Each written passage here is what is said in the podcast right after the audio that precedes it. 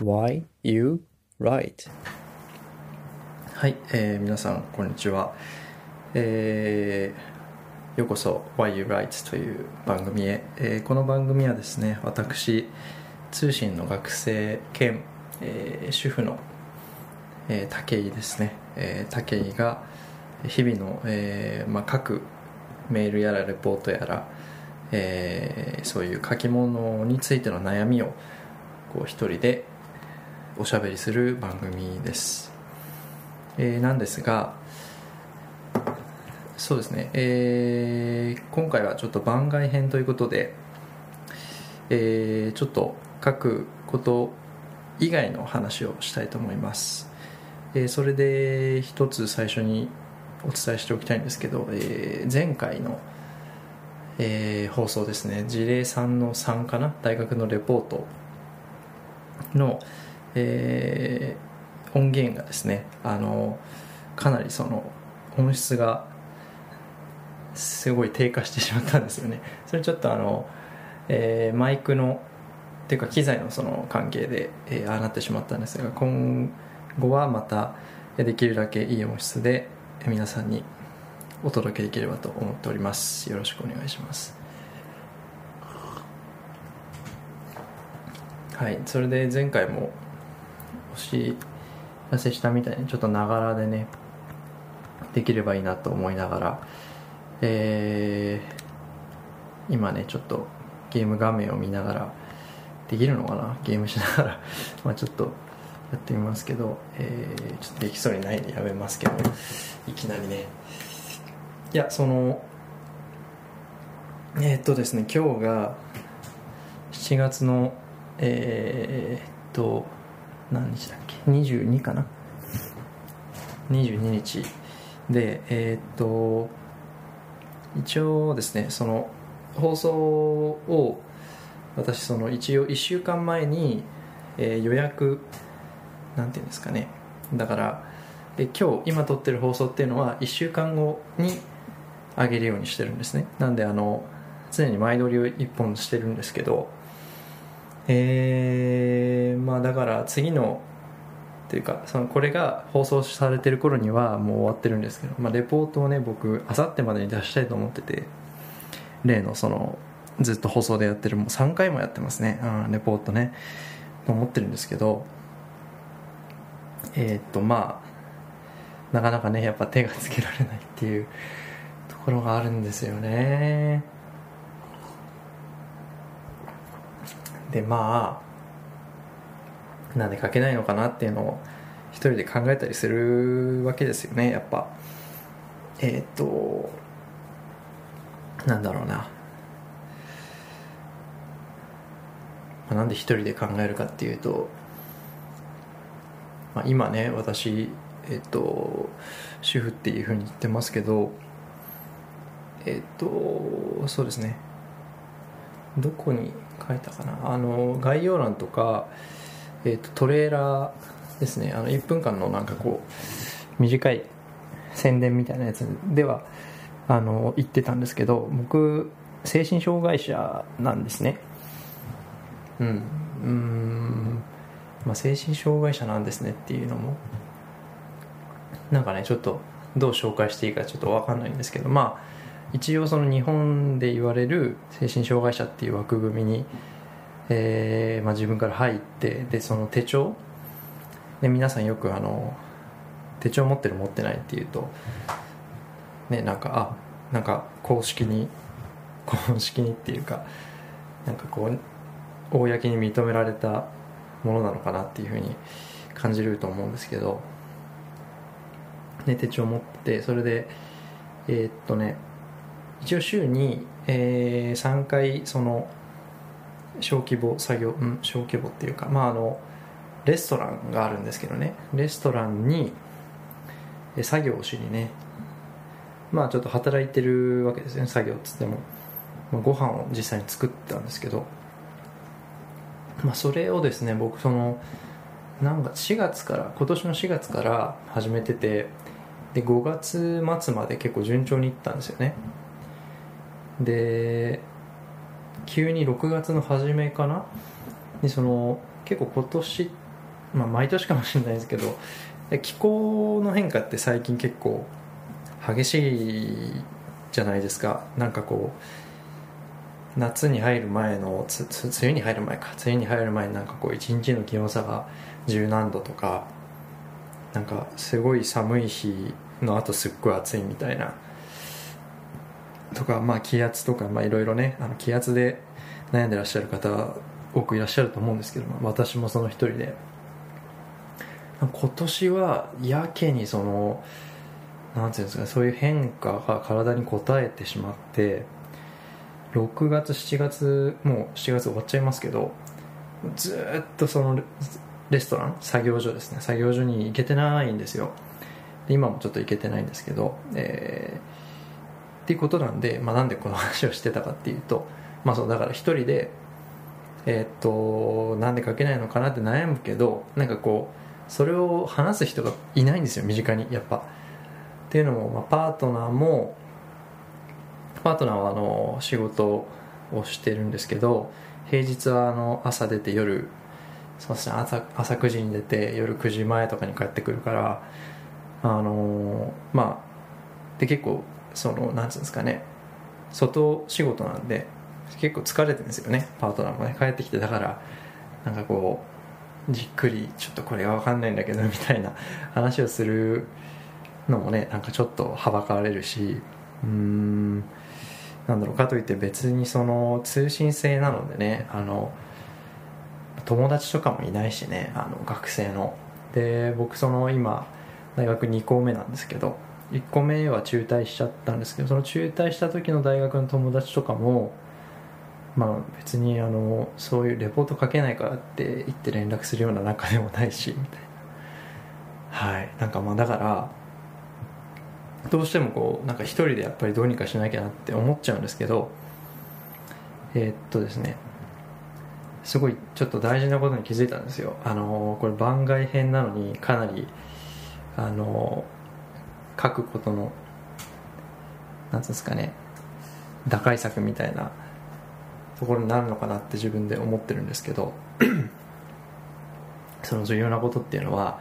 やっぱ一人でやれることって限界がありますよね。だからあの誰かにとりあえず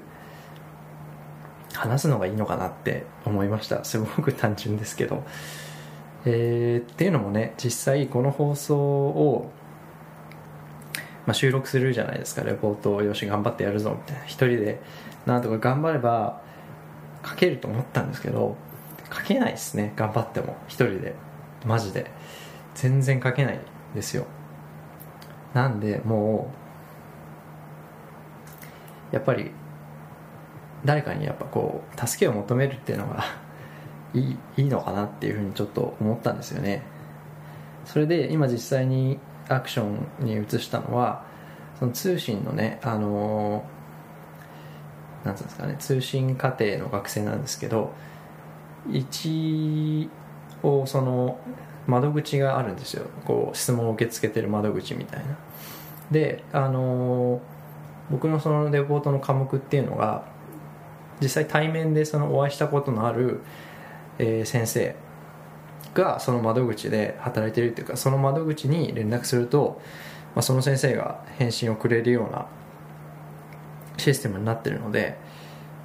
じゃあもう面識もあるしその先生に聞けばいいやと思って毎、まあ、回ね質問したことあるんですけどすごい丁寧に返してくださったんであそっかこれまだ提出期限が、まあ、実は提出期限は8月の4日なんですけどあのそれより全然前に出したくてだからそのまあ何ていうんですかね。もうすでに連絡は出したんですけどねちょっと今その返事待ちってことでちょっと楽しみなんですよね。まあだから何を書いたかっていうのを一応言っとくとまああの実際テキスト読んで、えー、事例はこういうふうに自分は受け取りました。でただここの分析の時にこことここが判断材料になるのかなと思ったんですけどちょっとうまくできませんみたいな。先生はどうお考えですかっていうふうに送ったんですね。うん。まあねどういうふうに来るかなっていうとこですよね。まあ書けないからって言ってね じゃあ先生ちょっと書いてくださいとは言えないんでこれちょっとねあのヒントをくださいっていう感じで書いたんですよね。でそれをしたらちょっと気が楽になったから。あのまあ、一人でねずっとこう、うん、分かんないなと。これどういうふうに解釈すればいいのかなってずっとまあ思ってレポートやってました。やってたっていうか、まあ、ずっと考えてましたけど。ねまあちょっとはマシになったかなっていうふうに思いました。うん。でもう話は終わりかな。えっとそうですね。なんかもうちょっと話そうと思ったんだけどな。なんだっけな。うん。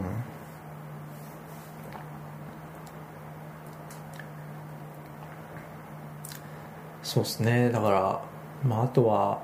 まあ、誰かに先ほどね私が誰かに話すのが大事かなっていうふうに申し上げたんですけどうん誰かっていうのもね誰にっていうのも結構大事じゃないですか。まそれこそねあの実家の僕まだおばあちゃんに来てるんですけど実家のおばあちゃんに大学のレポートで悩んでてさみたいな。テーマこれなんだけどみたいな。って言っても、まあ、ちょっとねあのふさわしくないというか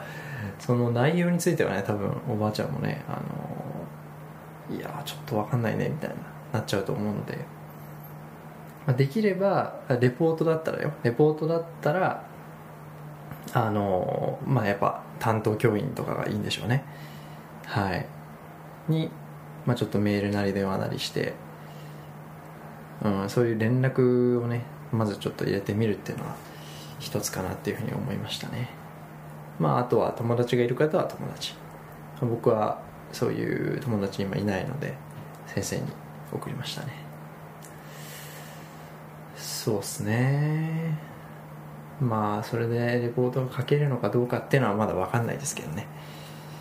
いや本当にね。いつもやっぱレポートってねこう苦労するんですけどなんかちょっと新しい展開かなって思いますね。こう先生にちょっと頼れたっていうのは。いつもなんか一人でやってなんとかこう絞り出したっていう感じでしたけど。そういう先生の意見とかが入ってくるとちょっと違った文章が書けるかなと思います。はい、えー、ということで今日はね、まあ、結局レポートのことについては話さないと言いながらレポートにまつわることをねお話ししてしまいました。あとはまあ自分の武井の近況ですよね。について今日はお話ししました。えー、そうですね。こういった感じであのなんつうんですかね。思ってたんですけど、えー、レポートについてね3回連続で取り上げてみてで実際こう一人で喋ってはいましたけどあれって聞いててわわ分かりますか？なんか僕なんか話すのも難しいし聞いててもなんか難しいんじゃないかなってちょっと思ったんですよね。どどうですかね。ちょっとそこはねあのぜひ皆さんから聞いてる方からね意見をお聞きしたいんですけども、まあ、ちょっと難しいかなっていうふうに自分で感じてるのでえー、っとなんとなくのイメージなんですけど基本的にその書き物系この事例ですよね。今まで出してきた事例のところはなんか一1本立て1回で完結するように、えー、作って、まあ、例えばそうだなあの、まあ、ちょっと適当に言うと取引先へのこうなんかお断りをする時のメールみたいな、まあ、僕取引先とかいないですけどのメールみたいな感じで1本で終えてで次の週にこういうちょっとあのー、書き物にまつわるというか、まあ、まつわらなくてもいいんですけど、まあ、私の近況ねあのー、あんまりやっぱその皆さんって身近にその精神障害持ってる方とかうーんなんだろう精神障害持ってて結婚しててパートナーはでも精神障害じゃなくてとかなんていうんですかね精神障害精神疾患を持ってなくてみたいなまあ本当まあそそれこそね精神障害をもこう持ってる人でもいろいろいるように私もそのいろいろいる中の一人として、まあ、こういう人もいるんだよっていうところをなんとなくちょっとやっぱ皆さんに共有できたらなんていうんですかねうん僕も嬉しいしあなんか精神障害者っていう中の中にもこういう人がいるんだっていうふうにちょっとやっぱりうん知ってもらえたらやっぱ嬉しいですよね。結構どういうイメージ持たれてるのかとかも僕もちょっとわからないですし私もそのなんていうんですかね人生の途中から精神障害者っていうふうに名乗り始めたのでその前までのイメージと今のその自分の中でのイメージっていうのもすごい変化したし、まあ、そういう点でもねやっぱ人がどういうふうに思ってるのかなっていうのはすごく興味があるので、まあ、そういう感じで、えー自分の近況とか価値観とか価値観まあそういう、まあ、雑談ですね。雑談をしようと思います。なので私の今頭の中ではえー書き物の話を1本近況の話を1本っていうのを、まあ、交互にやってちょっといこうかなと思ってます、まあ、このなんか番組のそのやり方とか内容についてもねあの何かご意見あればぜひ教えてほしいと思ってます。はい。っていうところでね今回はこれぐらいにしたいと思います。えーはい、えーご意見をっていうことですがこのね概要欄に、えー Google フォームで、えー皆さんのメッセージが送れるようになっておりますので、えーそこからご意見ある方は、えー意見をください。っていうくらいかな。はい、えーでは、ね、まだちょっと現時点では梅雨は明けてないんですが今日はねちょっと日差しが差してきて少しね先に希望が持てるようなお天気なので皆さんもはいあのどうぞお元気でやってください。はい。じゃあさようなら。